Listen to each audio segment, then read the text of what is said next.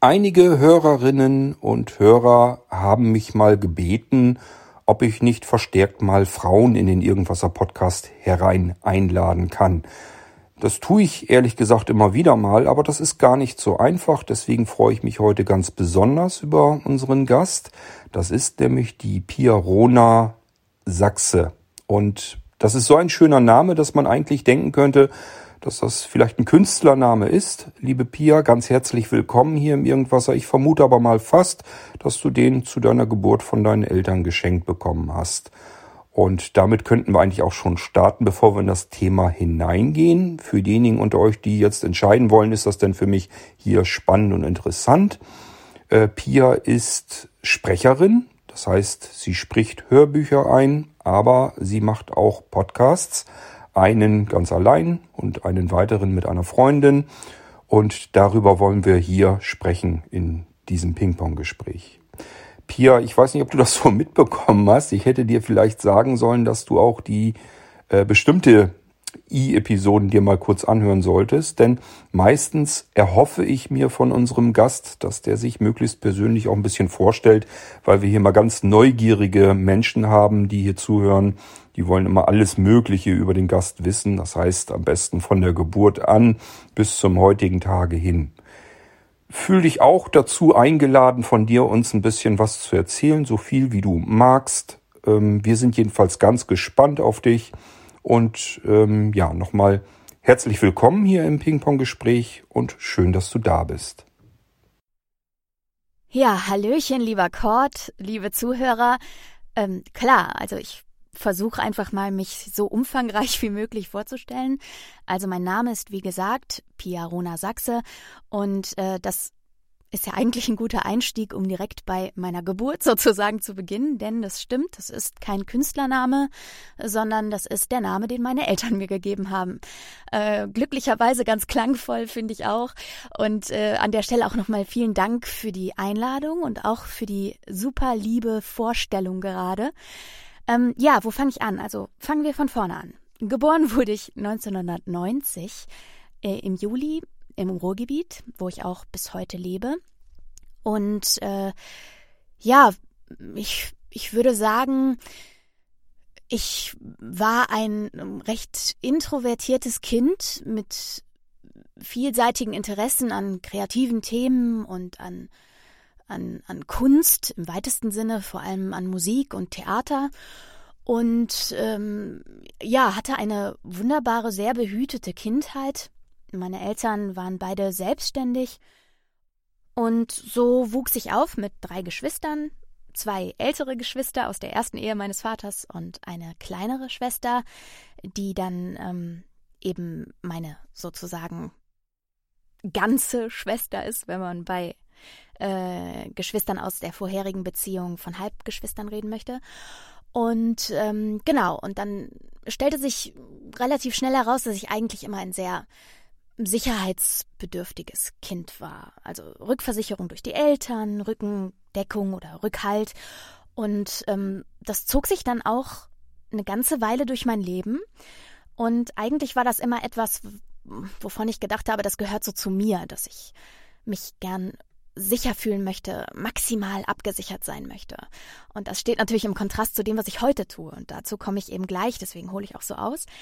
Ähm, denn dass ich heute hier als Sprecherin mich vorstellen kann, ist eine eben längere Geschichte. Und zwar ähm, war es so, dass ich nach dem Abitur, also es war so ein klassischer klassischer Mittelstandswerdegang, sag ich jetzt mal. Also ich habe Abitur gemacht, hab dann ähm, bin dann auf eine staatliche Uni gegangen, habe dort erstmal eine Weile soziale Arbeit studiert, da habe ich dann relativ schnell gemerkt, dass das nichts für mich ist. Ähm, mein Plan war allerdings immer, irgendwie in den öffentlichen Dienst zu gehen. Also der Plan hinter dem soziale Arbeitsstudium war auch der, dass ich gerne Bewährungshelferin werden wollte. Und wenn jetzt hier Bewährungshelfer zuhören, dann ähm, werden sie sicherlich das bestätigen können, was ich sage, denn in meinem ersten Praktikum dann nach den ersten zwei Semestern oder so habe ich eben Praktikum beim Bewährungshelfer angefangen. Und ähm, dort sagte man mir, man hätte wahnsinnig wenig Zeit, es wären sehr, sehr viele Klienten pro Kopf.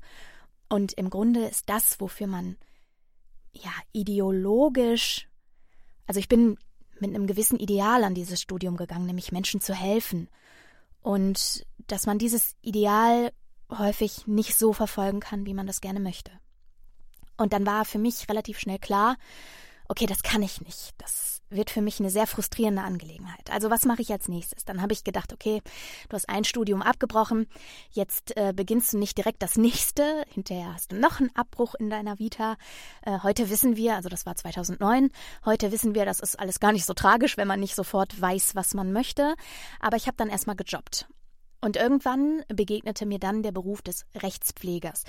Das ist ein äh, Job im Justizdienst, für den man auch an Fachhochschulen, die das Land quasi zur Verfügung stellt. Also es ist keine öffentliche Hochschule, sondern man studiert dort den Beruf des Rechtspflegers, ausgelegt auf das Justizsystem.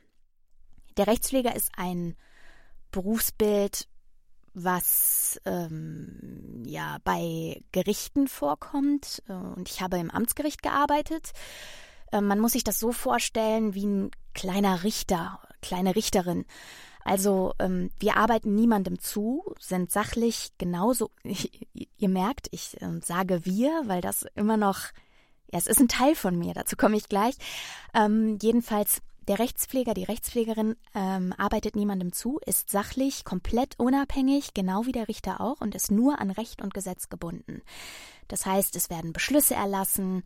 Ähm, der Rechtspfleger, die Rechtspflegerin trägt ähm, Eigentumsverhältnisse im Grundbuch um, Hypotheken, Grundschulden ein und aus und so weiter und so fort.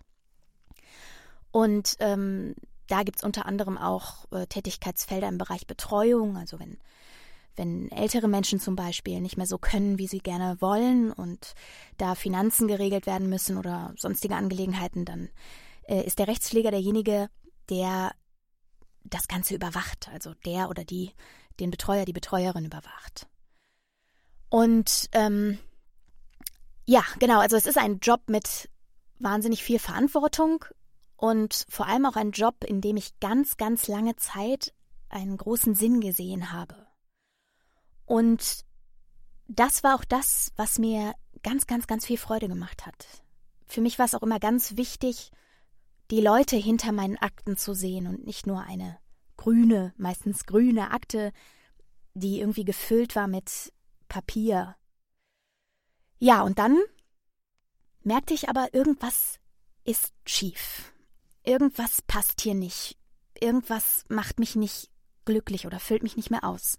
Und es war ein ganz diffuser Gedanke zu Beginn, der eigentlich gar nicht so recht greifbar war für mich. Also es war auch gar kein ausgeformter Gedanke, sondern mehr so ein Gefühl. Und dann stieß ich auf einen Podcast ähm, und in diesem Podcast hieß es in einer Folge, ähm, wie finde ich meine Berufung? Ja, deine Berufung findest du, indem du auf das hörst, was dein Umfeld dir spiegelt und sei es noch so winzig klein und unbedeutend vermeintlich.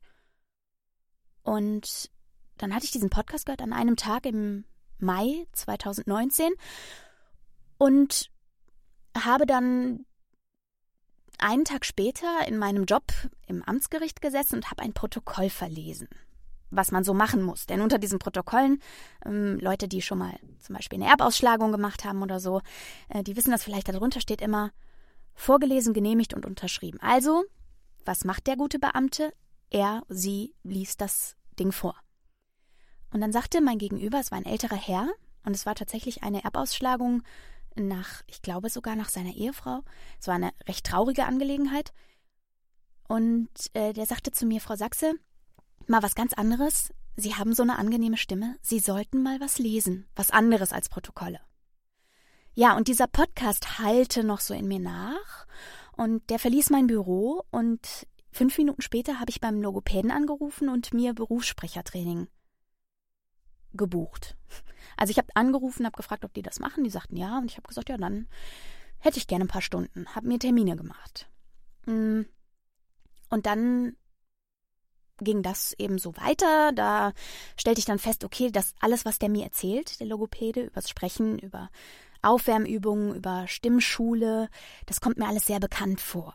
Und ähm, das hat seinen Grund darin, dass ich, bis ich ungefähr 18 war, jahrelang Gesangsunterricht hatte. Und zwar war das klassischer Gesang im Stimmfach Koloratursopran, also das, was man so klassisch kennt von der Königin der Nacht aus der Zauberflöte. Da bin ich nicht hingekommen.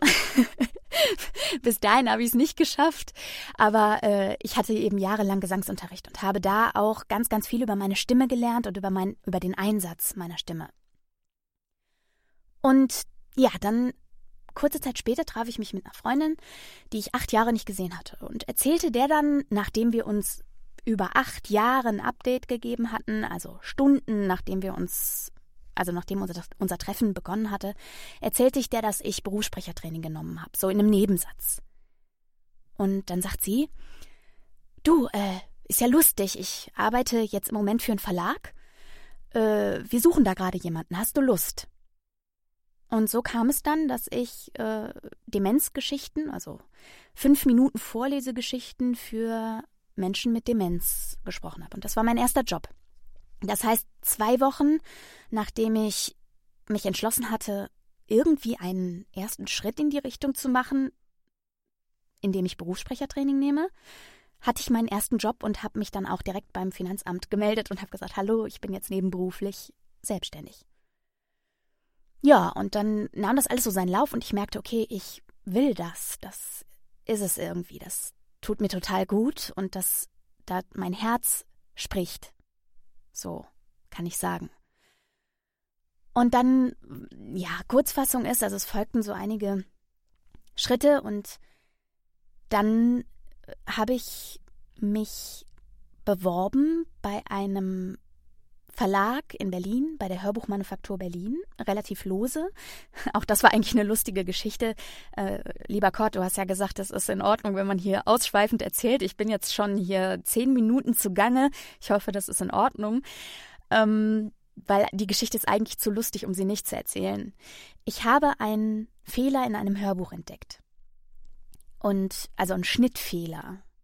Und habe dann auf Instagram die Hörbuchmanufaktur Berlin angeschrieben und denen den Schnittfehler mitgeteilt.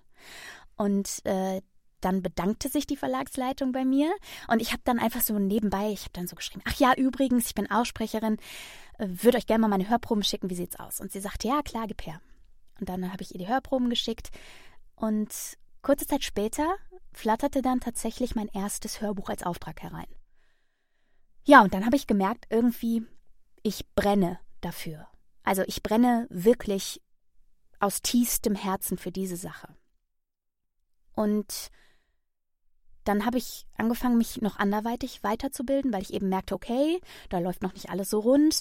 Es ist auch tatsächlich so, dass mir das erste Hörbuch heutzutage recht unangenehm ist, weil das wirklich im Vergleich zu jetzt gruselig schlecht war. Aber jeder fängt klein an. Und ich habe gemerkt, okay, ich, ich mache jetzt aber mit was mit diesem gruselig schlecht und ich möchte es unbedingt verbessern, weil es ist Potenzial da und ich will das.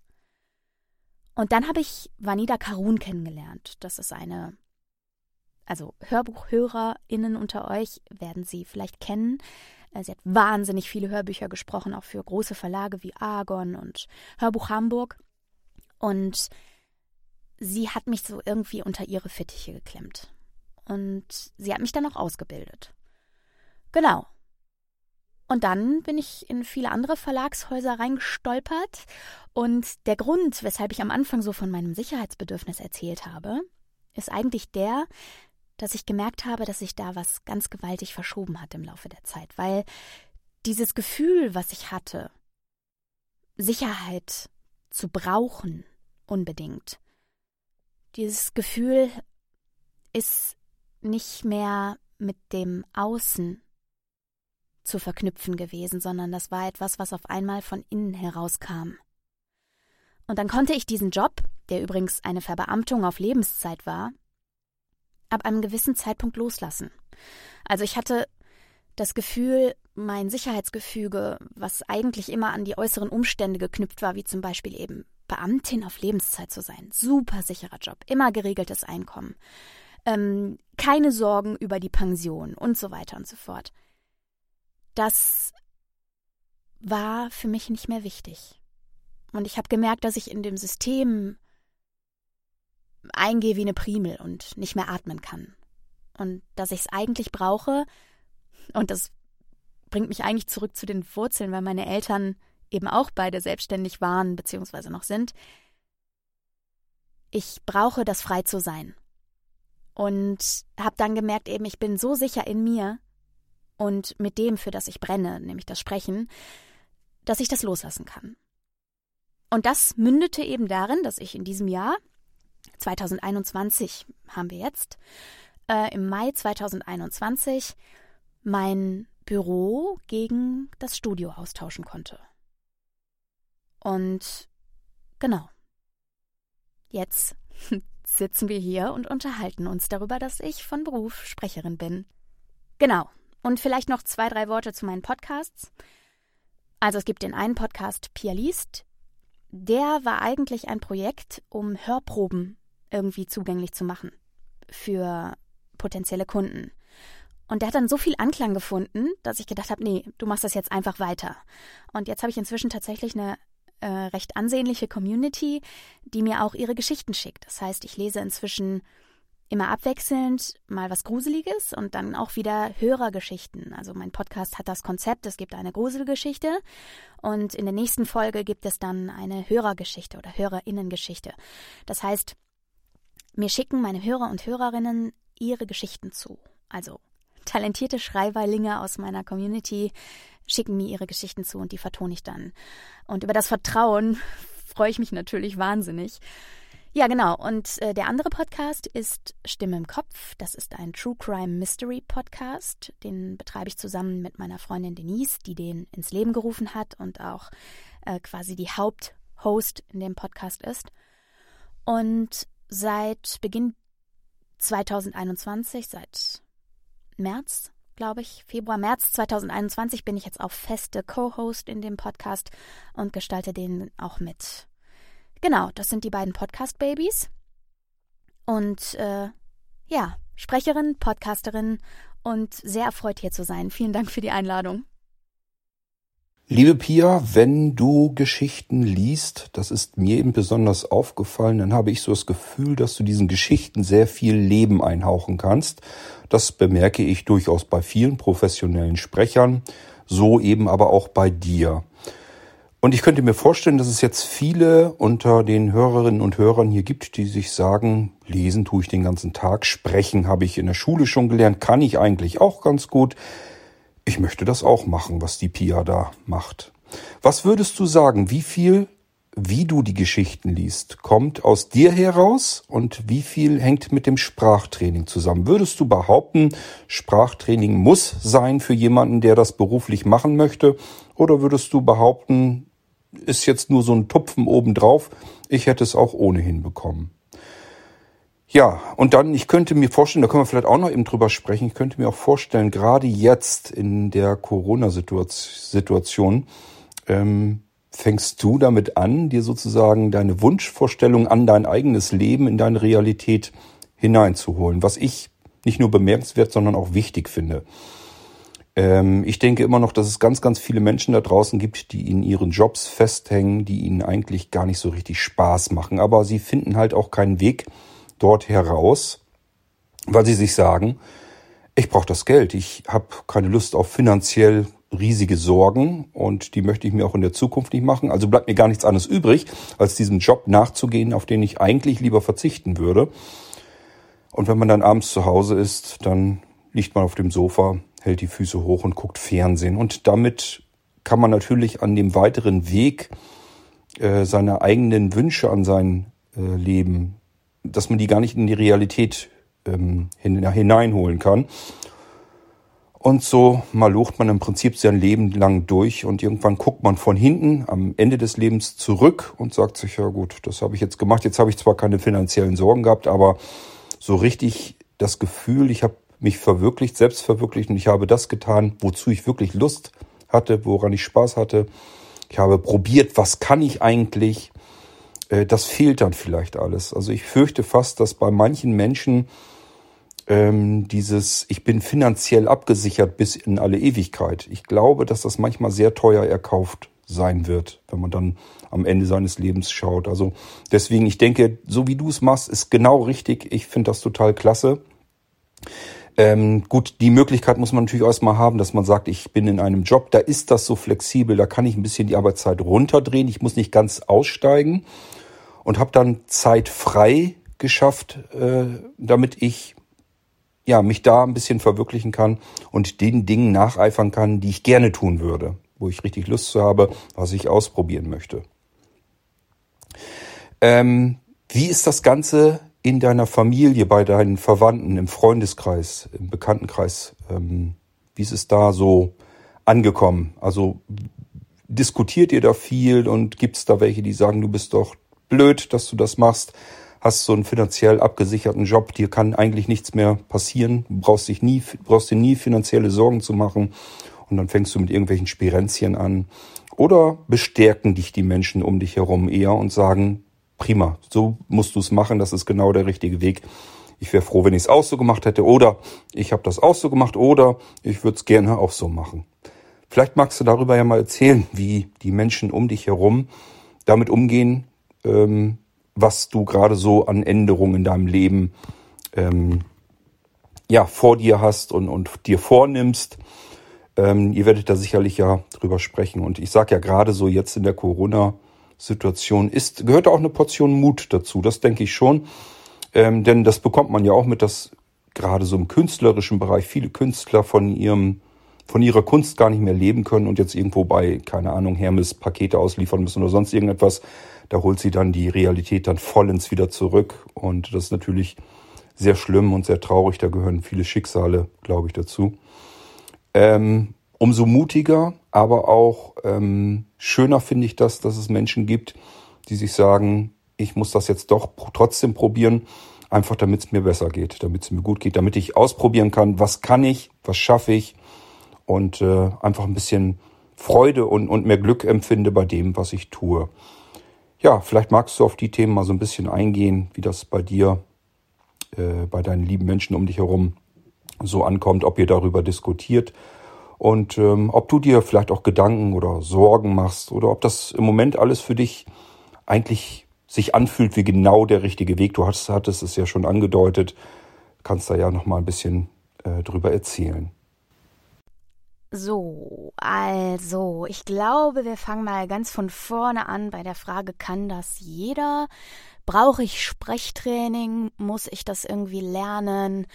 Und äh, diese, dieser Gedanke, ich lese gerne viel, sprechen habe ich in der Schule schon gelernt, das kann ich eigentlich. Also ich würde sagen, dass ich das eine Weile auch so gedacht habe und ich glaube, dass dieser Grundgedanke für den Staat gar nicht schlecht ist. Also ich glaube, dass ein gewisses Grundselbstvertrauen und eben der Gedanke, ich lese gern, ich kann gut vorlesen und bin gut im Hochdeutsch, sag ich jetzt einfach mal ganz platt, dass der schon hilft, um diesen Schritt überhaupt zu gehen. Weil wie willst du so einen Schritt wagen, überhaupt eine von mir aus erstmal nebenberufliche Selbstständigkeit, sowas ja bei mir auch, äh, anzugehen, wenn du gar kein Vertrauen in dich selber und deine Fähigkeiten hast. Also grundsätzlich würde ich sagen, und dafür bin ich sicher, sicherlich auch ein gutes Beispiel, ist äh, der grundsätzliche Gedanke erstmal, ich bringe alle Anlagen mit, ich mache das jetzt einfach erstmal gut und wichtig. Es gibt einige Kollegen, ein paar davon kenne ich, die eine wahnsinnige Gabe hatten und die ohne große Coachings wahnsinnig was reißen konnten in der Hörbuchbranche und unheimlich gut waren direkt von Anfang an und so eine Begabung hatten irgendwie. Zu denen gehöre ich bedingt, würde ich sagen, weil äh, klar, diese Anlagen hatte ich, aber ich muss von mir sagen, ich habe das Sprechtraining wirklich gebraucht. Also für mich war das nicht nur ein Tüpfelchen auf dem i, sondern total unerlässlich, weil es ist eben doch ein Unterschied, ob du kurz mal was vorliest oder ob du eine Geschichte über einen längeren Zeitraum, also über Stunden transportieren möchtest, weil äh, das hast du auch angesprochen mit dem Leben einhauchen, das ist gar nicht so einfach so über die Dauer. Es gibt ja verschiedene ähm, Techniken auch und gerade Betonung ist etwas, das musste ich wirklich lernen, denn ähm, das ist jetzt einfach mal so ein kleiner Blick hinter die Kulissen. Äh, kennst du das, wenn du ein Hörbuch hörst? Ich weiß jetzt gar nicht, ob du Hörbücher hörst. Wenn du ein Hörbuch hörst und du hast, äh, oder vielleicht kennen das deine Hörer und Hörerinnen, äh, du, und du verlierst den Faden. Und du denkst dir eigentlich, oh, das Thema hat mich total interessiert, wieso habe ich jetzt nicht zugehört? Dann kann das einen ganz einfachen Grund haben, den wir als Konsumenten gar nicht so richtig durchschauen. Nämlich es kann sein, dass die Betonungen des Sprechers ein wenig durcheinander sind, sodass wir mit unserem Hirn es sehr, sehr schwer haben beim Konsumieren, die wichtigsten Messages rauszufiltern. Also wenn die Betonung nicht, nicht sitzt über längere Zeit, dann schafft es der Zuhörer gar nicht fokussiert zu bleiben. So ist meine Empfindung. Das habe ich auch so für mich herausgearbeitet im Laufe der Zeit. Deswegen war Betonung für mich ganz, ganz wichtig, ähm, so dass es geradlinig ist, trotzdem nicht langweilig und dass eben die Betonungen richtig gesetzt werden. Das war für mich ein riesiges Thema, an dem ich auch viel gearbeitet habe und wo ich immer noch viel dran arbeite. Und was tatsächlich auch in der Hörbuchvorbereitung bei mir einen ganz großen Anteil ausmacht, indem ich mir nämlich meine Sprechernotation in meine Texte setze. Das heißt, ich markiere meine Texte, markiere mir auch die Betonungen, die wichtig sind, markiere mir auch wörtliche Rede, auch das ist so ein Thema. Ähm, es ist durchaus wichtig, um eine Geschichte vernünftig rüberzubringen, unterschiedliche Stimmen zu geben, aber ohne dass es irgendwie überzogen oder lächerlich wäre. Also und auch da kommt es aufs Genre an, wie sehr man das ausspielt. Ne? Hm, ich sag mal, ob ich jetzt eine Hexe in einem Fantasy-Roman spreche oder eine Oma in einem Liebesroman, das ist natürlich ein großer Unterschied, einfach von der Farbgebung her oder von der Charge, wie man sagt. Eine Charge ist ein sehr überzeichnetes Rollenklischee. Also zusammenfassend würde ich auf diese Frage antworten, ja. Also grundsätzlich kann jeder mit den richtigen Anlagen sicherlich Sprecher oder Sprecherin werden. Ich glaube aber, dass für die allermeisten ein Sprechtraining eine gute Sache ist und dass man davon einfach wirklich profitiert. Und wenn ich mir mein erstes Hörbuch angucke, dann ist es mir heutzutage ein bisschen unangenehm, weil da bin ich nämlich genau mit dieser Überzeugung, ich kann sprechen, ich kann vorlesen, ich kann gut ohne viele Fehler vorlesen, bin ich da reingegangen, habe das gemacht und ähm, es ist also aus heutiger Sicht betrachtet kaum hörbar, möchte ich sagen. Also es ist mir wirklich, ähm, es ist nichts, womit ich mich brüsten möchte. Und äh, da ist einfach eine riesige Entwicklung geschehen und die hätte ich ohne meine Coaches nicht machen können. So, ich hoffe, dass äh, die Frage ähm, ausreichend beantwortet werden konnte dadurch. Ähm, genau, aber um das nochmal so mit einem positiven Wort abzuschließen, jeder mit den richtigen Anlagen kann das werden und es ist nichts unmöglich. Und das bringt mich eben auch zum nächsten Thema. Und zwar diese Sache mit dem Weg aus dem ungeliebten Job in Corona-Zeiten in ein neues Leben, in Selbstverwirklichung, also Selbstverwirklichung zu Corona-Zeiten, Mut, die Hörbuchbranche in Corona, Künstler sein und so weiter und so fort. Also ähm, es ist tatsächlich so, dass ich das ja gar nicht geplant hatte. Ne? Also ich habe ja die Geschichte mit der Berufung kurz angeschnitten äh, in unserer ersten Frage-Antwort-Runde.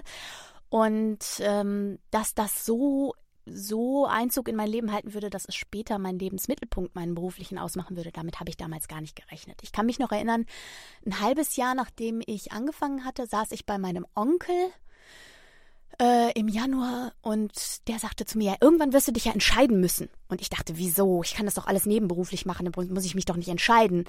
Also es war wirklich auch lange gar nicht so der Wunsch, das irgendwie hauptberuflich zu machen oder ich habe gar nicht gewagt, darüber nachzudenken.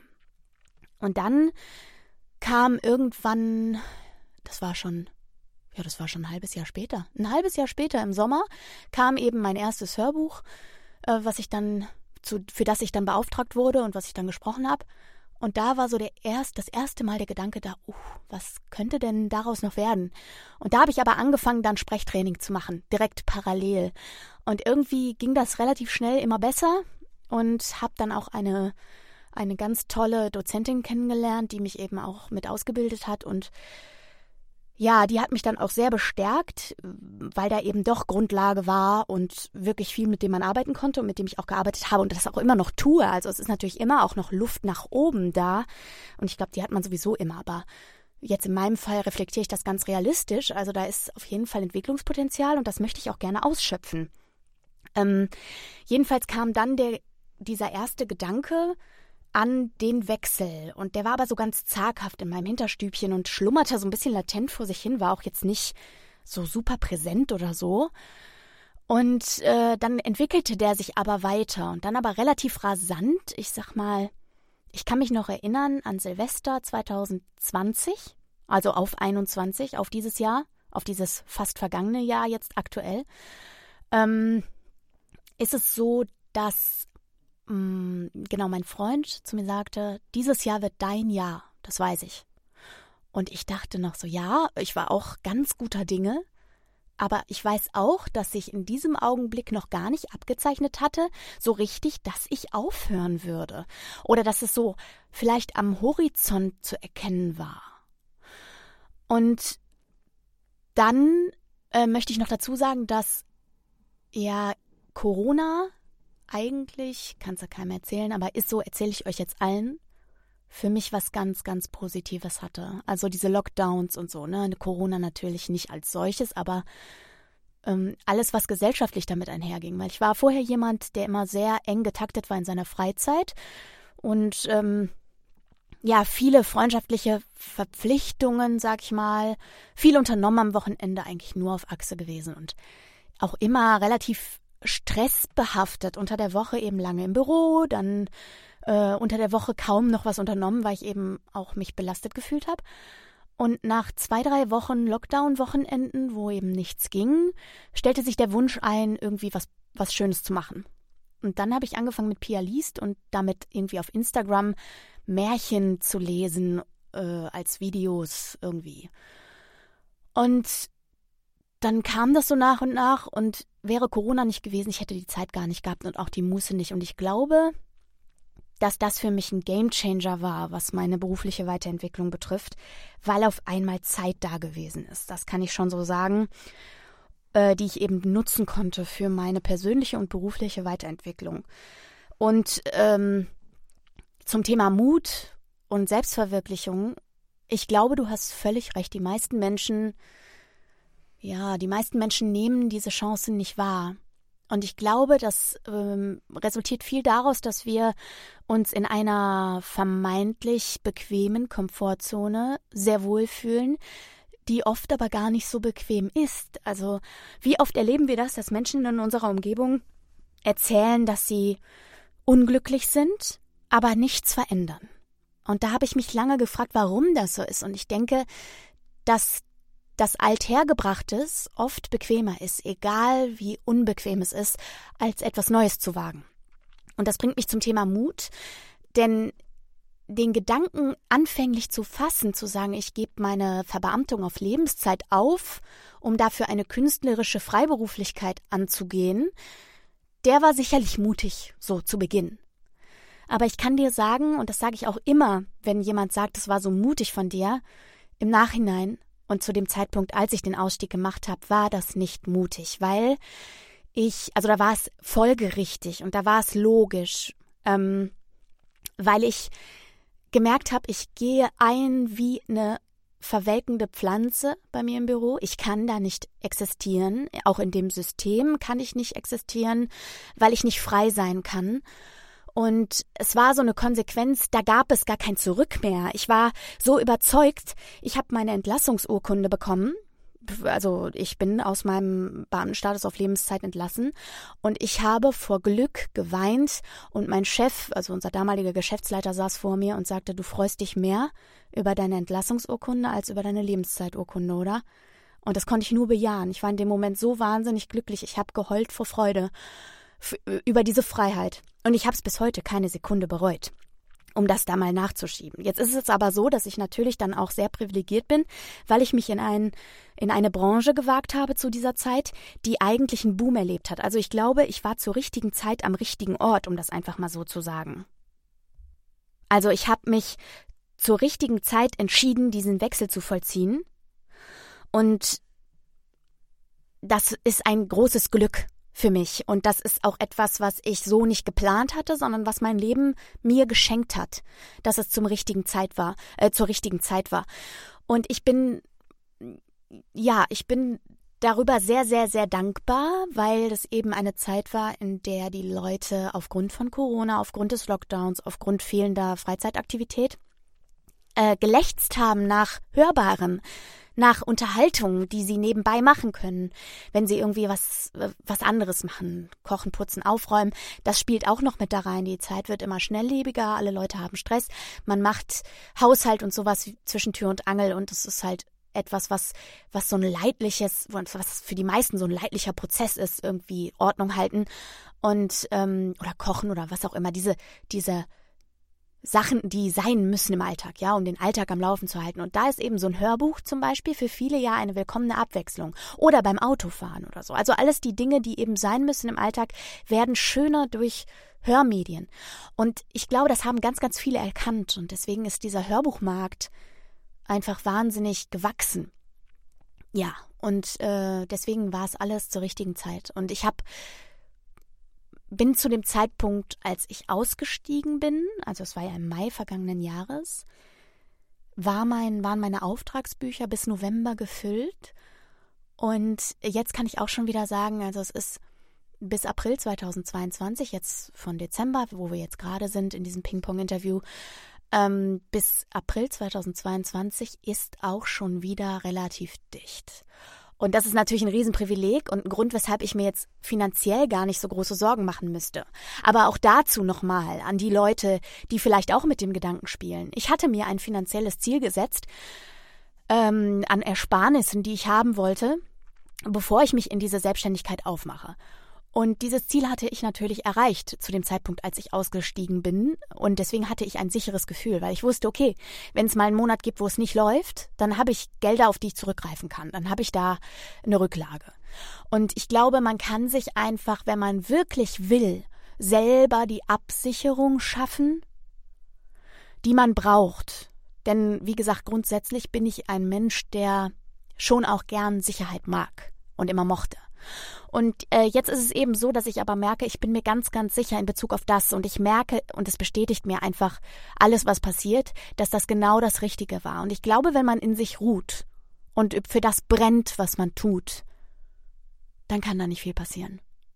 Ist jetzt eine kühne Behauptung, aber so ist mein Empfinden. Und so ist auch mein Vertrauen in die Welt. Und ähm, dazu, was meine, mein Umfeld gesagt hat, ja, die haben die haben mich von Anfang an bestätigt. Wie gesagt, mein Onkel war der Erste, der gesagt hat, irgendwann musst du dich aber entscheiden, weil der schon irgendwie im Gefühl hatte, dass da was geht. Und meine Eltern waren sowieso immer selbstständig und sind auch freie Menschen so vom Denken her und auch nicht so unbedingt gemacht für eine Angestelltenposition oder so, ähm, einfach weil sie gerne sich selbst bestimmen, von vorne bis hinten. Und so geht's mir eben auch. Und deswegen habe ich da sehr viel Unterstützung erfahren, auch von meinen Freunden. Ähm, jetzt ist es aber natürlich so, das muss man einfach sagen, das ist ja nicht von heute auf morgen gewachsen, sondern ich habe im Juni 2019 angefangen mit dem Sprechen bin im Mai 2021 aus meinem Beruf ausgestiegen.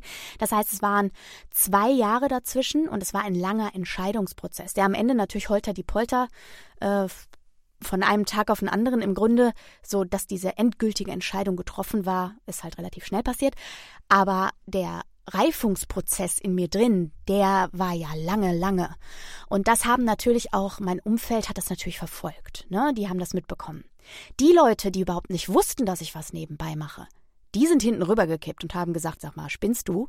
Du kannst doch nicht hier so was Sicheres aufgeben und dafür dann was ganz Unsicheres machen und so. Und äh, da habe ich aber schon so in mir geruht, dass ich gar nicht das Gefühl hatte, mich dafür rechtfertigen zu wollen. Also ich habe dann gesagt, ja, gut, das ist deine Ansicht. Äh, ich, ich bin jetzt raus. so, das war in Ordnung. Und ähm, alle, die mir wirklich wichtig waren, die haben diesen Entscheidungsprozess begleitet und haben das miterlebt und haben auch meinen inneren Prozess miterlebt.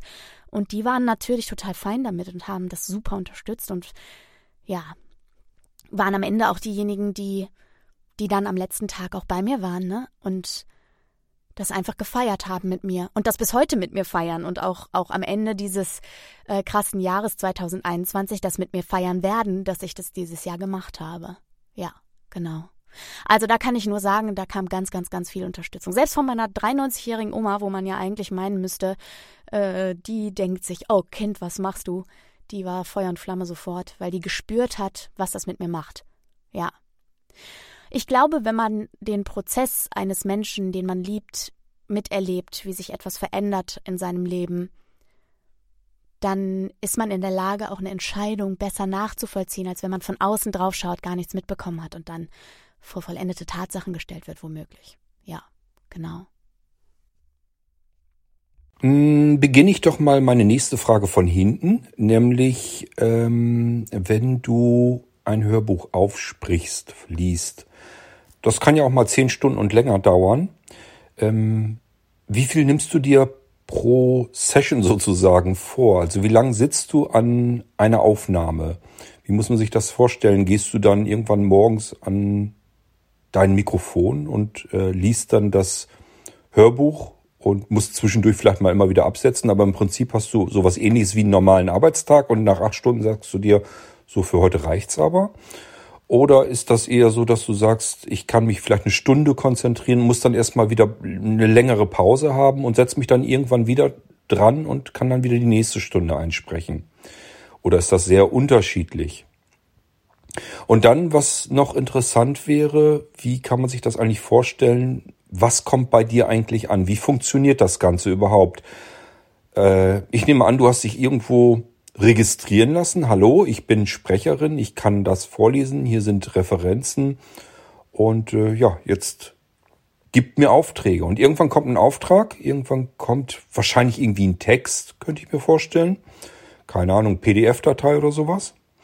Und äh, dann liest du das, vermute ich jedenfalls, einmal durch, damit du weißt, was ist das für eine Geschichte, auf was muss ich mich da so einstellen. Und irgendwann beginnst du dann mit der Aufnahme. Würde ich jetzt vermuten, vielleicht liege ich aber auch komplett falsch. Und ähm, ich habe mal von einem anderen Sprecher gehört, dass es da ähm, bestimmte Sätze gibt. Also es gibt jetzt bestimmt auch welche, die sich überlegen, kann ich denn davon überhaupt leben und wie viel muss ich eigentlich an Aufträgen haben, damit ich davon leben kann. Ähm, ich weiß nicht, ob du davon erzählen magst oder kannst oder darfst, sonst ignoriere einfach die Frage und beantworte sie nicht. Aber interessant wäre natürlich schon für die Hörer, was verdient man denn da eigentlich so? Ich meine, irgendwie habe ich mal mitbekommen, dass es feste Sprecherstunden, Tarife oder sowas gibt. Äh, wenn das so der Fall ist, kannst du das ja ruhig erzählen. Das steht dann ja irgendwo in der Liste drin und dann gilt das ja für alle irgendwie. Und wenn du sagst, das ist irgendwie individuell ausgemacht und äh, wie das dann immer so ist, über Geld spricht man nicht, dann lass es einfach weg, macht nichts. Ähm, ja, aber kannst ja mal so ein bisschen, dass man sich vorstellen kann, wie funktioniert das eigentlich alles? Mit wem bin ich da im Kontakt? Bin ich irgendwie mit einem Verlag in Kontakt und die geben mir dann irgendwann ein Buch und fragen mich, willst du das? Oder geben die mir ein Buch und sagen, lies das mal?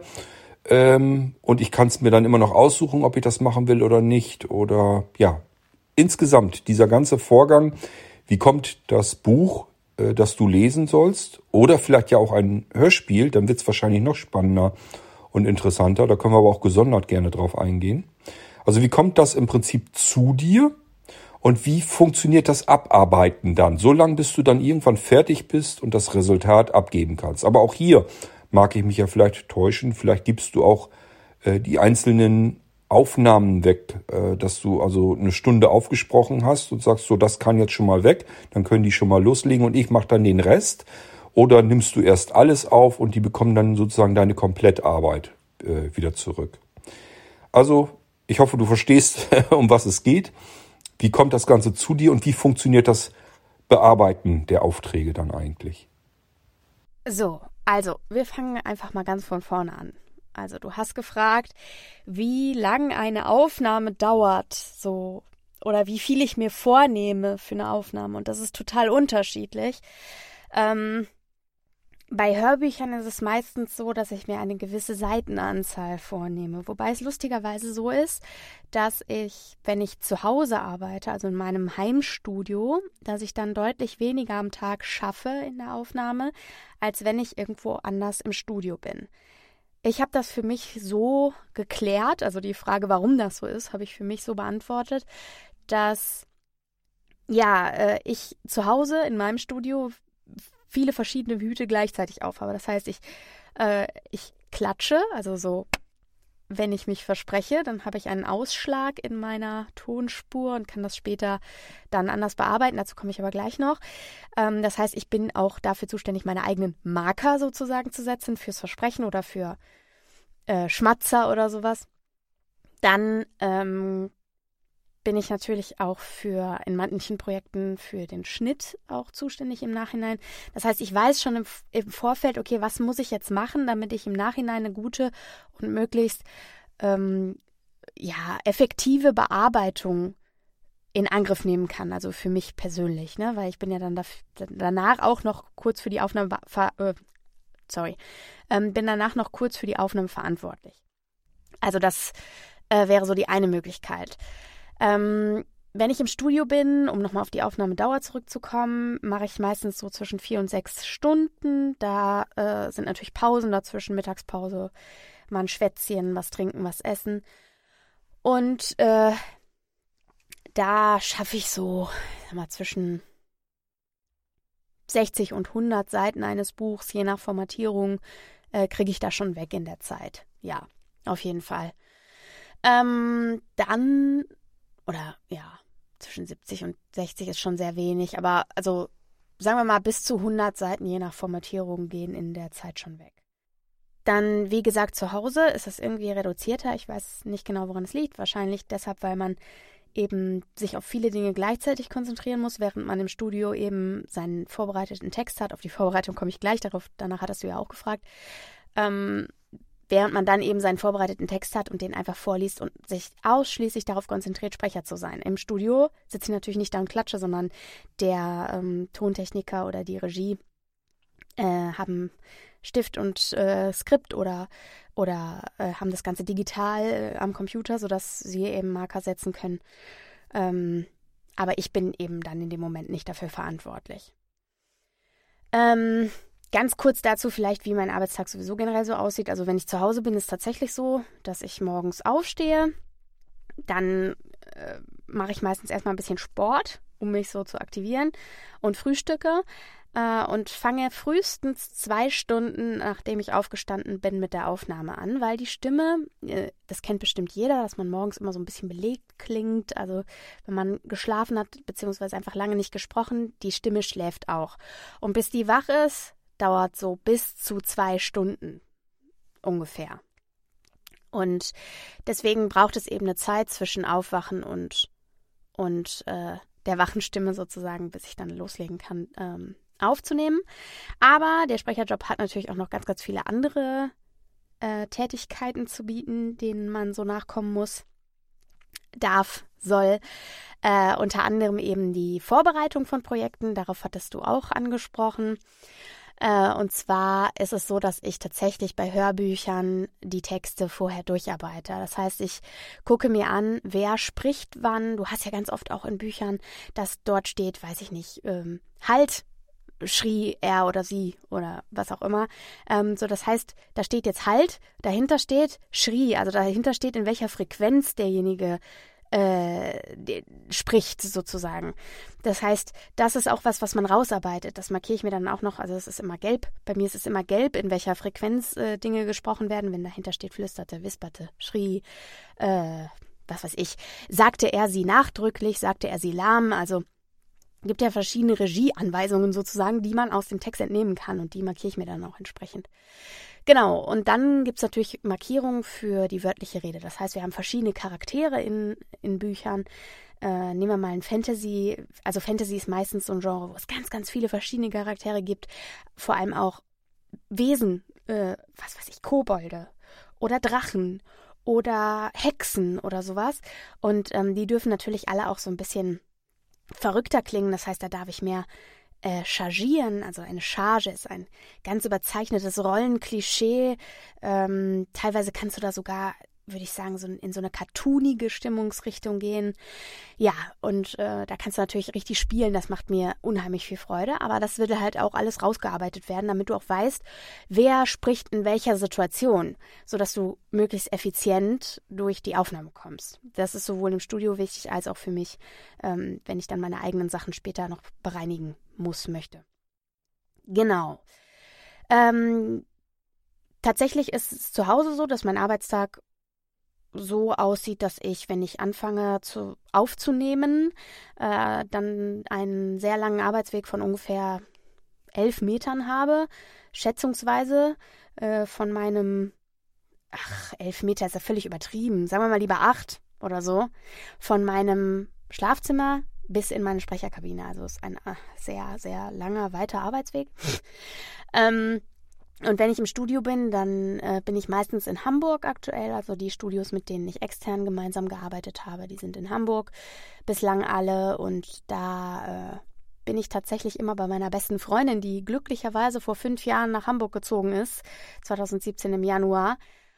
Und äh, die ich, seitdem ich als Sprecherin arbeite, sehr, sehr, sehr viel häufiger sehe als ähm, in den Jahren zwischen ihrem Wegzug und äh, meiner, dem Beginn meiner Tätigkeit als Sprecherin, genau.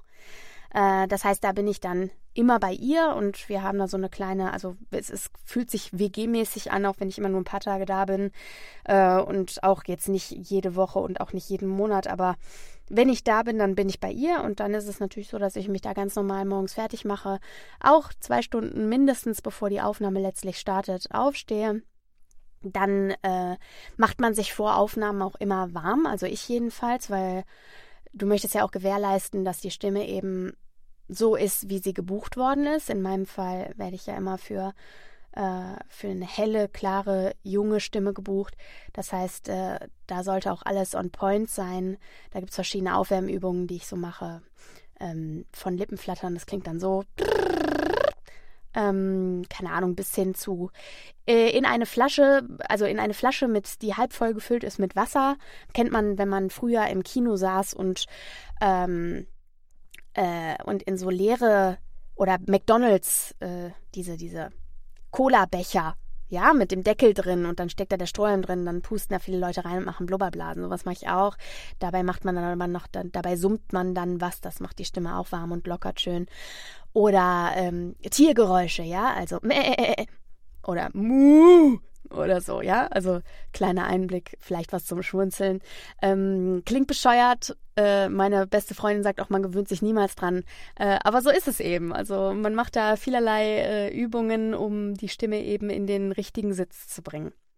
Genau. Ähm, dann könnte natürlich auch noch abseits vom Vorbereiten und vom Sprechen mein Arbeitsalltag so aussehen, dass ich eben schneide. Also was bedeutet das genau? Wenn ich äh, auswärtige Aufträge habe, wo ich ins Studio fahre, dann schneide ich da natürlich nichts. Dann fahre ich dahin, habe das vorbereitete Skript, lese das, habe nur meinen Sprecherhut auf sozusagen und äh, gehe dann verrichteter Dinge wieder nach Hause. Wenn ich das zu Hause mache, und da gibt es eben auch Verlage, mit denen man das so ähm, in Eigenregie sozusagen dann macht, dann spreche ich ein und danach schneide ich das Ganze. Ich mache da aber den Grobschnitt. Also ich bin kein Tontechniker, logischerweise, sondern Sprecher und deswegen ähm, muss ich da quasi meine, nur in Anführungsstrichen, meine Versprecher rausnehmen. Das heißt, die Marker, die ich mir gesetzt habe durchs Klatschen, was ich vorhin schon ähm, erzählt habe, die zeigen mir dann in der Aufnahme, wo Versprecher waren. Und dann höre ich mir so meistens die 15, 20 Sekunden vorher, 15, 20 Sekunden nachher an und ähm, nehme das dann da raus.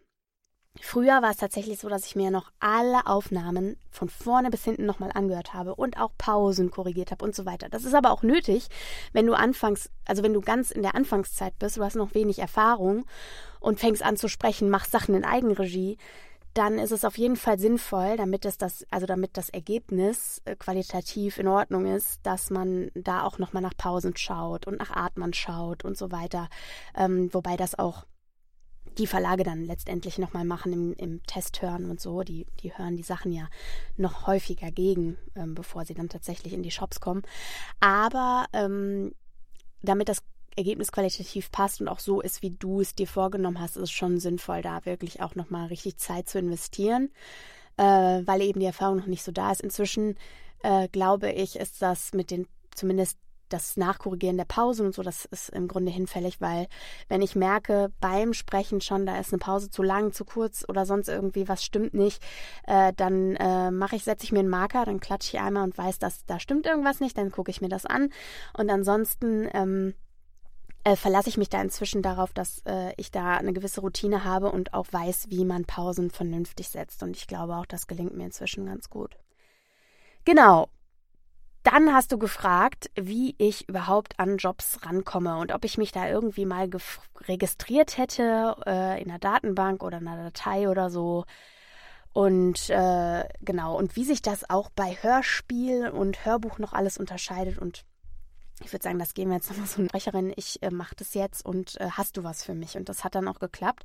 Und da hat sicherlich, wie gesagt, auch ein bisschen Quäntchen Glück dazu gehört und auch der, das äh, Wohlwollen äh, der äh, lieben Ines von der Hörbuchmanufaktur Berlin. Genau, und ähm, dann habe ich einfach losgelegt und dann habe ich da erstmal ich sag mal so meinen Tritt gefunden, also das, was mich als Sprecherin ausmacht und so weiter und hatte da eine unheimliche Entwicklungsmöglichkeit bei ihr im Verlag. Parallel habe ich eben äh, Fortbildungen und Fortbildungen gemacht und so. Äh, und dann kommt natürlich irgendwann auch die Traute, äh, sich immer nochmal zu bewerben, weil du hast am Anfang bist du also mir ging es so und ich kenne einige Kollegen, bei denen es auch so war, die am Anfang so ein bisschen naiv ähm, ja, übermütig waren sozusagen und sich einfach mal überall beworben haben, ohne zu wissen, dass das irgendwie jetzt Quatsch ist, weil man noch gar nicht so weit ist. Und so ging es mir auch. Und dann kam natürlich von vielen auch nicht so viel zurück und dann habe ich irgendwie Fortbildung gemacht, habe Bücher gesprochen. Irgendwann ging es dann immer besser. Dann ähm, habe ich auch selbst gemerkt, was, was für Fortschritte ich gemacht habe, vor allem dann auch mit meinen Dozenten und Mentoren und so und habe dann festgestellt, okay, ich traue mich jetzt, mich auch woanders wieder zu bewerben. Und das habe ich gemacht und bin dann nach und nach wieder ähm, entweder teilweise an neue Verlage natürlich drangegangen, aber auch äh, an ein oder zwei, an die ich mich ganz am Anfang äh, mal gewagt hatte, die sich natürlich damals irgendwie noch nicht so richtig geäußert hatten. Und ähm, bin dann nach und nach wieder da auch mit reingerutscht. Genau. Und so dümpel ich jetzt in den Datenbanken meiner Verlage rum und äh, bin auch da immer noch dabei, immer und immer wieder neue anzuschreiben und möchte da gerne, habe da äh, auf jeden Fall das Ziel, da so in alle großen Verlagshäuser auch reinzukommen äh, im Laufe der nächsten Jahre und mich da äh, absolut zu etablieren. Darauf habe ich große Lust und ähm, werde da auch alles dran setzen, dass das funktioniert. Genau. Äh, und so kommst du dann an Jobs. Also die haben dich dann quasi auf dem Schirm, äh, wissen um deine Stimmlage. Wenn die dann ein Projekt in die Hände kriegen, äh, zu der, zu dem deine Stimme passen könnte, dann ist es entweder so, dass sie dir das sofort auf den Leib geben. Also die Disponenten hören im Zweifel schon beim Lesen quasi, dass du da gut drauf passt und schreiben dir dann. Oder du hast so ein Autor oder eine Autorin, die sich noch nicht entscheiden können, auch gar nicht genau wissen, ähm, mit, in welche Richtung sie wollen mit der Stimme für das Buch und so. Und äh, dann wirst du eben in so einen Pool geschmissen von zwei, drei Leuten, die halt vorgeschlagen werden. Und dann liest du entweder ein paar Sätze ein und zeigst äh, quasi darüber, was du kannst und wie deine Stimme so ist. Ja, und entweder der Autor entscheidet sich dann für dich oder halt für eine Kollegin, für eine Kollegin. In meinem Fall so. Für eine Kollegin, genau. Ja, und äh, so ist das dann. Dann ähm, hast du entweder quasi eine kleine Casting-Situation oder du wirst direkt drauf besetzt, weil du in deren Dat Datenbank bist, die eben schon viel mit dir zusammengearbeitet haben, genau wissen, was du machst und kannst. Ja, und so ist das ganz unterschiedlich dann. Genau. So, das wär's dazu. Dann ähm, hast du gefragt, wie es beim Hörbuch ist und wie es beim Hörspiel ist zum Beispiel, ob es dann sich noch unterscheidet, auch in der Vorbereitung. So, und da ist es auf jeden Fall so, dass ich da, äh, ja, da unterscheidet sich schon vieles. Also, zum einen gibt es natürlich die Situation, du bist in der Heimkabine oder du bist außerhalb im Studio. Außerhalb im Studio läuft es im Grunde genauso ab wie beim Hörbuch auch. Du hast einen Regisseur da, der arbeitet das mit dir durch und einen Tontechniker. Zu Hause bist du wieder dein eigener Tontechniker, hast aber den Regisseur trotzdem in der Fernregie quasi in der Leitung und der hört, was du tust und äh, greift dann auch ein, wenn er möchte, dass eine Schwingung anders ist oder eine Stimmung anders ist oder man eben ein anderes Gefühl in einen Satz oder irgendeinen Ausdruck äh, einbringen soll. Genau, und äh, beim Hörspiel ist es eigentlich auch so, dass die Leute dich auch in ihren Datenbanken haben und dann irgendwie genau wissen, okay, den setze ich jetzt da und dahin auf die und die Rolle. Ähm, so meiner Erfahrung nach. Genau. Ähm, dann einmal zum Bearbeitungsablauf. Du hattest gefragt, ob man nach und nach alles abarbeitet und immer zwischendurch was abgibt oder ob alles zusammen abgegeben wird. Und auch das ist super, super unterschiedlich. Also zum einen, ich glaube, wenn ich im Studio bin, erübrigt sich die Frage ja, dann ähm, bist du halt eine Woche da, liest jeden Tag, keine Ahnung, zwischen 70 und 100 Seiten äh, und hast am Ende das Buch vollständig, bist dann gehst dann aber auch nach Hause und alles, was noch gemacht werden muss an Schnitt und äh, Korrektur und so, das passiert halt dann alles im Studio bei dem Tontechniker, der es auch aufgenommen hat. Und zu Hause ist es natürlich so, dass du dir das ganz anders einteilst. Also zu Hause arbeiten bedeutet natürlich eine sehr freie Zeiteinteilung. Wie ich gerade schon gesagt habe, es kann sein, also jetzt mal äh, auch so Real Talk, Freunde. Ne? Also wenn hier im Haus Tumult ist, wir haben ein relativ altes Haus und wohnen hier mit äh, vier Nachbarparteien.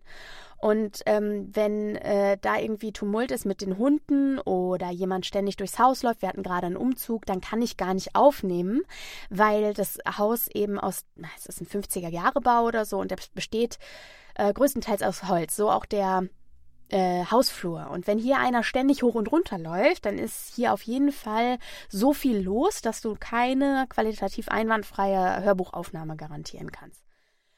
Aber auch das äh, ist dann am nächsten Tag natürlich wieder in Ordnung oder von mir aus auch am übernächsten Tag. Und in der Zeit kann ich halt eben ein Hörbuchprojekt für die Zukunft vorbereiten oder eins schneiden, an dem ich gerade sowieso dran sitze. Also so ist das sehr flexibel.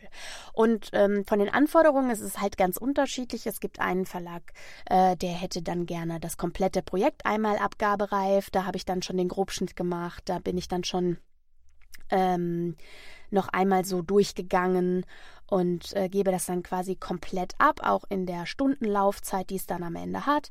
Ähm, dann gibt es den nächsten Verlag, der möchte gerne, der schneidet selber, der macht also über die eigene Tontechnik alles, äh, was du ähm, an Versprechern drin hast, Atmern, Schmatzern und so weiter raus. Äh, da gibst du dann quasi einfach nur die Rohaufnahme ab. Da mache ich dann auch manchmal Klatschmarker rein oder mache mir Marker ins Skript und gebe das dann so ab. Dann brauche ich überhaupt nichts ähm, dann brauche ich überhaupt nichts schneiden hier, dann bin ich quasi auch mit dem Lesen durch. Das heißt, meine Arbeit bestand dann im Vorbereiten des Skripts und im Vorlesen sozusagen.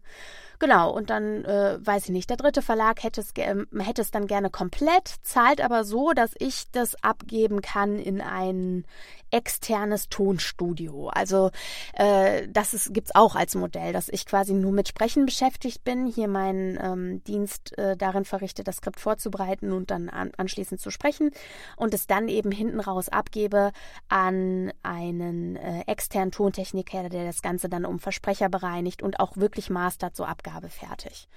Auch das gibt es.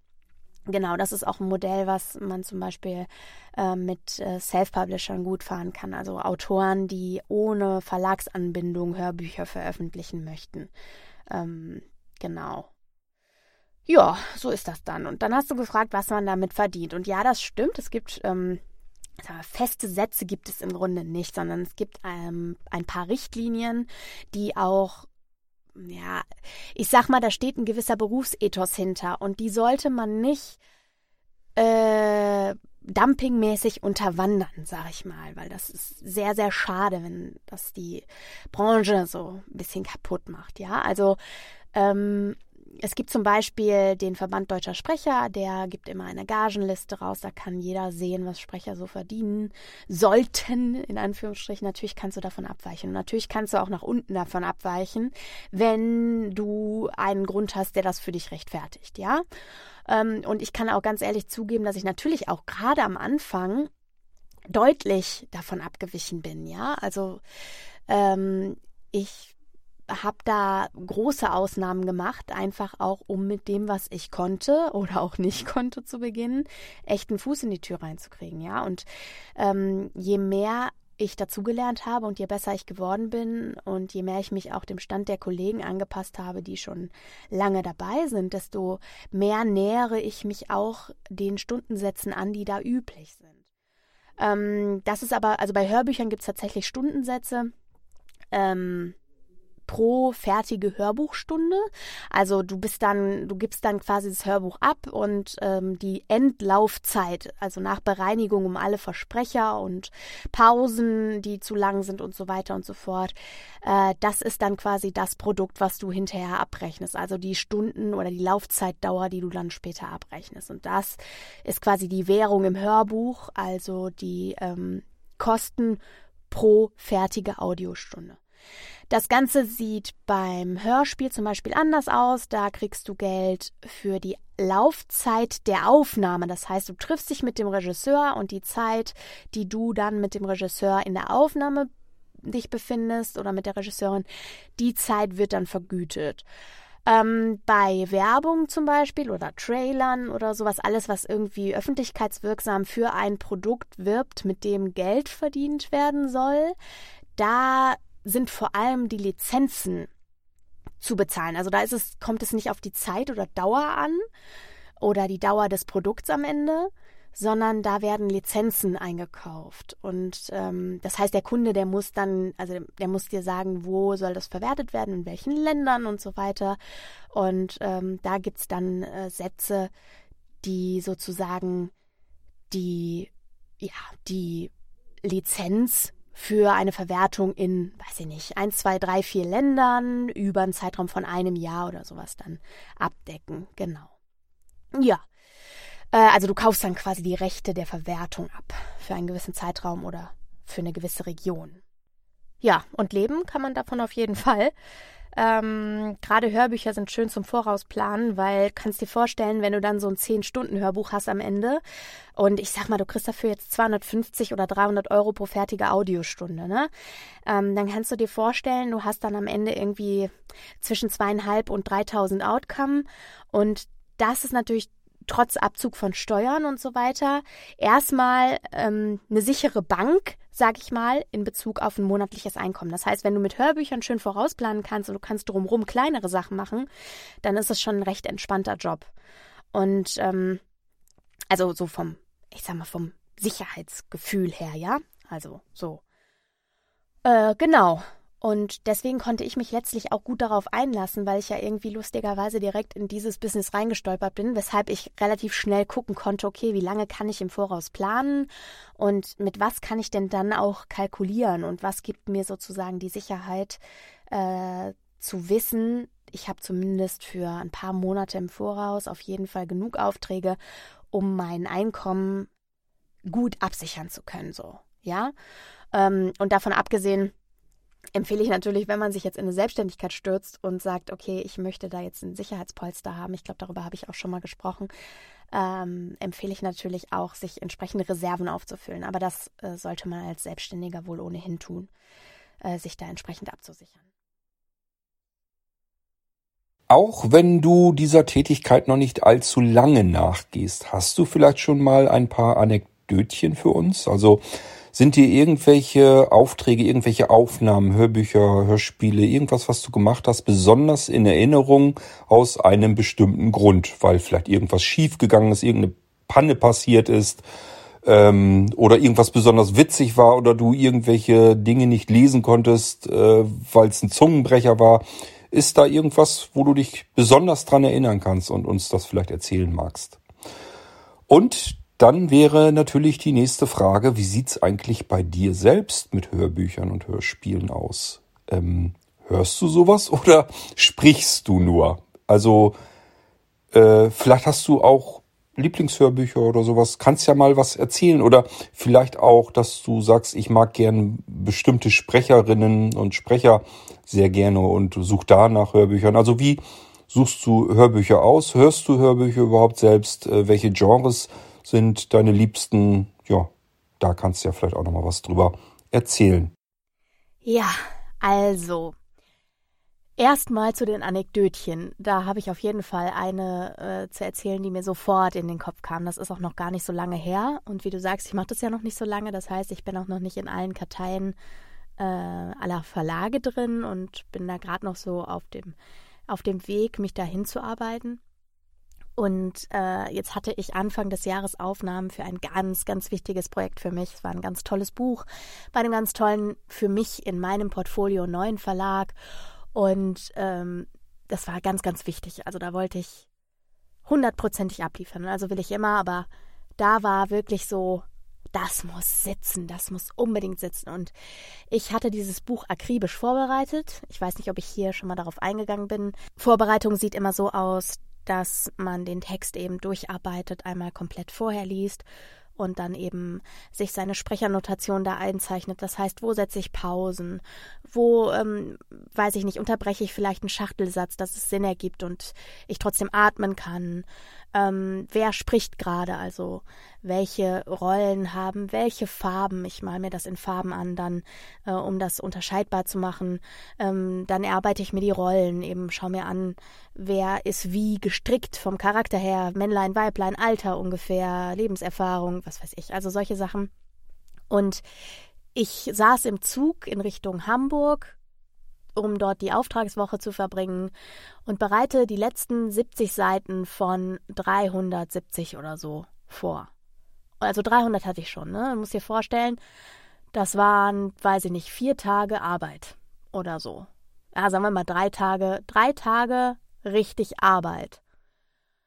Und die Aufnahmen gingen am nächsten Tag los. Das heißt, ich hatte quasi für die ersten vier Tage im Grunde schon vorbereitet und die letzten 70 Seiten, das heißt den fünften Tag, die wollte ich dann im Zug noch machen und auch in der Woche so kleckerweise hinterher schieben. Und was passiert? Ich sitze im Zug, markiere darum, will speichern und mein Tablet schmiert ab.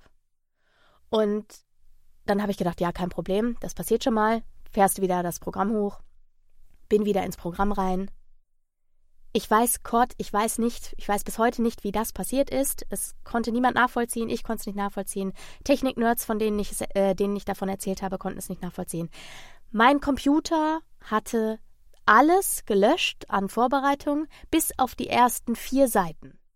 Also er hatte nicht das komplette Dokument leergefegt mit, meinen ganzen, mit meinem ganzen Geschmiere, sondern die ersten vier Seiten hatte er gelassen und den Rest, also rundheraus 295 Seiten waren unvorbereitet. Gut. In dem Moment war mir gelinde gesagt übel, muss ich ehrlich zugeben. Also ich hatte richtig körperliche Reaktionen und dachte, wow, was mache ich jetzt?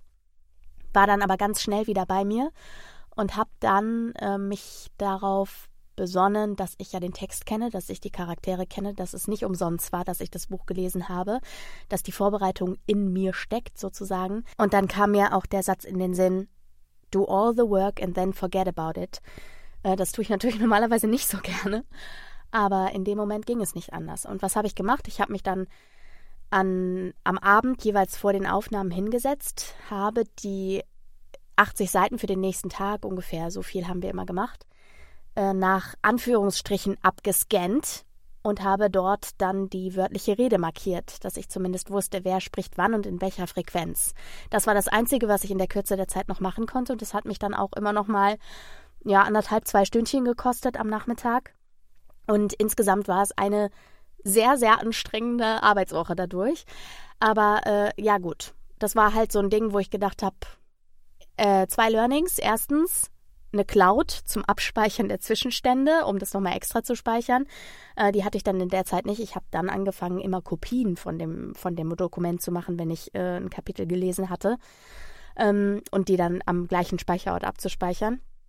Und äh, der zweite Punkt ist, äh, ich kann das und ich kann auch abliefern, wenn mal was schief geht. Und das war total wichtig. Und das war eben so ein Anekdötchen, was ich auf jeden Fall immer erzählen werde, äh, weil ich in dem Moment kurz nachdem meine Übelkeit verflogen war, auch schon dachte, okay, das wird eine Geschichte sein, die wirst du Leuten zum Mutmachen erzählen können, äh, weil das wirklich so der Super-GAU ist, der dir passieren kann. Deine komplette Vorbereitung ist futsch. Ja. genau, das war das Anekdötchen. Und ansonsten gibt's natürlich auch viele lustige Dinge, die so passieren. Ja, genau, eine Sache kann ich noch erzählen. Und zwar habe ich eine Eigenart, vielleicht haben das manche andere Kollegen auch, ich, ich weiß es ehrlich gesagt gar nicht. Ich vertausche relativ häufig ganze Silben.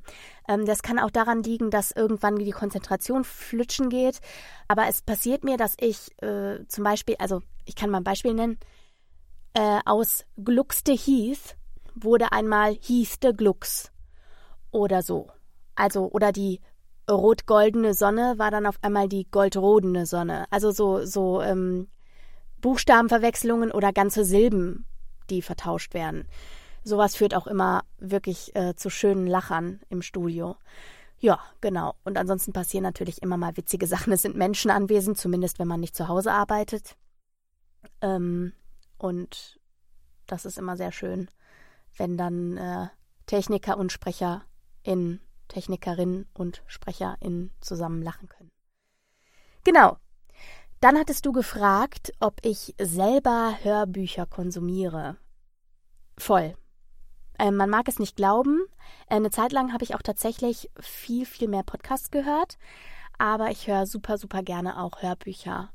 Und die suche ich mir eigentlich eher nach Themen aus, würde ich sagen. Und tatsächlich auch nach Verlag. Also es gibt so ein, zwei Verlage, von denen weiß ich, dass zum Beispiel deren Thriller super, super toll sind. Also für mich, ne? Rein subjektiv.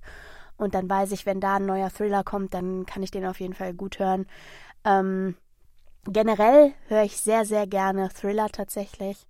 Aber auch äh, schöne Fantasy-Geschichten, die lese ich ja vor allem besonders gerne. Und deswegen gehe ich da eher nach Genre, auch wenn es äh, natürlich auch so ein paar äh, Kollegen und Kolleginnen gibt, die da voll auf meiner Favoritenliste stehen, ähm, was die Stimmen betrifft und die ich einfach wirklich richtig gerne höre. Aber tatsächlich gehe ich eher nach dem Genre, wenn ich höre. Dann gucke ich, was mir so gefallen könnte. Genau. Aber ja, wie gesagt, Hörbuch und auch Hörspiel, absolut. Hörspiel liebe ich, höre ich total gerne und äh, konsumiere ich auch auf jeden Fall äh, selbst ganz, ganz viel. Ach ja, liebe Pia, jetzt bin ich wieder in solch einem typischen Wechselbad äh, der Gefühle. Auf der einen Seite bin ich jetzt natürlich ein bisschen traurig, denn es geht so langsam, aber sicher in unserem Ping-Pong-Gespräch auf das Ende zu. Wir läuten sozusagen die Schlussrunde ein. Und auf der anderen Seite bin ich natürlich total froh, dass ich dich kontaktiert habe und wir ein so schönes Ping-Pong-Gespräch zustande bekommen haben. Ich freue mich immer wahnsinnig, wenn man so ein bisschen Einblick in das doch interessante Leben anderer Menschen erhaschen kann, ähm, die dann auch wirklich von sich etwas erzählen und berichten und nicht, wo man dann im Prinzip alles einzeln aus der Nase bohren muss. Da habe ich immer keine große Lust dann dazu. Deswegen freue ich mich immer, wenn ich so Gesprächsgäste habe, die wirklich auch bereit sind, äh, etwas zu erzählen. Und das war bei dir eindeutig der Fall. Und es war alles sehr, sehr interessant und hat viel Spaß gemacht, sich mit dir zu unterhalten. Ja, und eventuell haben wir ja vielleicht auch noch ein weiteres Thema. Das heißt, das ist erstmal nur ein vorläufiges Ende. Und äh, vielleicht unterhalten wir uns noch einmal sicherlich nicht so ausführlich, aber ähm, es gibt tatsächlich noch ein Thema, das sprechen wir jetzt noch gar nicht an. Dann sind wir nicht unter Druck, dass wir liefern müssen. Ansonsten möchte ich dir schon mal an dieser Stelle ganz, ganz herzlich danken für dieses Ping-Pong-Gespräch und für deine Offenheit und Ausführlichkeit. War ganz toll. Ähm, und ähm, ja, ich möchte mich an dieser Stelle dann auch schon mal hier verabschieden, denn das ist wie gesagt die Schlussrunde und das bedeutet immer, der Gast hat das letzte Wort. Du könntest jetzt entweder nochmal Sachen ansprechen, wo du sagst, Mensch, das hat der Kord aber vergessen zu fragen, da sage ich jetzt einfach nochmal was dazu. Oder aber du nutzt die Gelegenheit einfach nur, um dich bei unseren HörerInnen äh, zu verabschieden. Oder ja, wie auch immer. Es ist jedenfalls dein Part. Das heißt, ich gebe jetzt das Gespräch zurück. Es macht Pong. Und ähm, nochmal ganz herzlichen Dank für unser Ping-Pong-Gespräch. Jetzt kommt nochmal deine Minute, beziehungsweise lass dir alle Zeit der Welt. Ähm, ja, vielen Dank und ich würde sagen, bis zum nächsten Mal, liebe Pia. Lieber Kurt, genau, wir sind am Ende des Interviews und Ich danke dir für die Einladung, dass ich hier mit dir so ein nettes Gespräch führen durfte über Monate hinweg. Äh, ein ganz besonderes Format, finde ich, und ich hoffe, dass äh, ja ihr da draußen, Zuhörer und Zuhörerinnen, genauso viel Freude an dem Gespräch hattet, wie wir es, glaube ich, hatten. Ja, und jetzt angemessene letzte Worte zu finden, ist immer eine Herausforderung. Ich möchte einfach sagen, einfach aus meiner eigenen Geschichte heraus und auch aufgrund des Hintergrunds, weshalb du mich auch eingeladen hast, so glaube ich jedenfalls, ja, meine Selbstständigkeit und der Weg dorthin. Und ich möchte einfach nochmal sagen, alles ist möglich. Das ist das, was mir meine eigene Geschichte gezeigt hat, dass alles möglich ist. Und dass man sich aus einer völlig absurden Situation heraus, die eigentlich ja das so gar nicht vorgesehen hatte, in meinem Fall Beamtentum und so, in ein völlig anderes Leben hineinbuxieren kann, mit ein bisschen Glück natürlich auch, aber eben auch mit Fleiß und Spucke und Freude an dem, was man tut und ganz viel Dankbarkeit vor allem. Und das bin ich. Ganz, ganz, ganz dankbar, dass das für mich alles so geklappt hat und dass das Leben so gut zu mir ist und dass ich jetzt da bin, wo ich bin und darüber reden darf in solchen Podcasts wie deinem, lieber Kurt. Ja, genau. Also, ich möchte einfach sagen, glaubt an euch und das, was ihr könnt und das, was ihr seid, nehmt wahr, was euer Umfeld euch spiegelt, nehmt wahr, was andere Leute euch sagen, spürt eure Talente, also nehmt vor allem die positiven Dinge wahr, ja? Also fokussiert euch auf die positiven Dinge und nehmt wahr, was um euch herum passiert und was euch für Geschenke gemacht werden. Und äh, zum anderen Thema, genau, Gott, also zum anderen Thema noch, genau, also ich arbeite noch dran. Ich arbeite noch dran, äh, herauszufinden, ob äh, diese Sache, die wir da noch besprechen wollen, äh, tatsächlich etwas für mich ist und wahrscheinlich würde das eine Folge werden, in der es auch noch mal darum geht, Ängste zu überwinden und so weiter. Ich bin immer noch dabei, ich bin immer noch dran, ich fuchs mich da noch rein und vielleicht hören wir uns noch mal wieder zu diesem oder irgendeinem anderen Thema. Und ansonsten, wie gesagt, vielen, vielen Dank. Es war mir eine Ehre und eine Freude, hier ähm, dabei zu sein bei Irgendwasser. Und äh, ich wünsche dir natürlich auch alles, alles Liebe und euch da draußen auch und ähm, verabschiede mich jetzt. Genau, vielen Dank.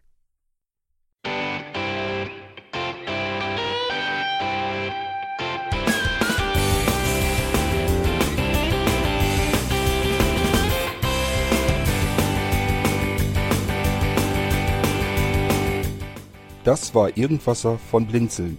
Wenn du uns kontaktieren möchtest, dann kannst du das gerne tun per E-Mail an podcast.blinzeln.org oder über unser Kontaktformular www.blinzeln.org. Blinzeln schreibt man in unserem Fall immer mit einem D in der Mitte. Wenn du möchtest, kannst du uns sehr gerne auch einen Audiobeitrag auf unseren Podcast Anrufbeantworter sprechen.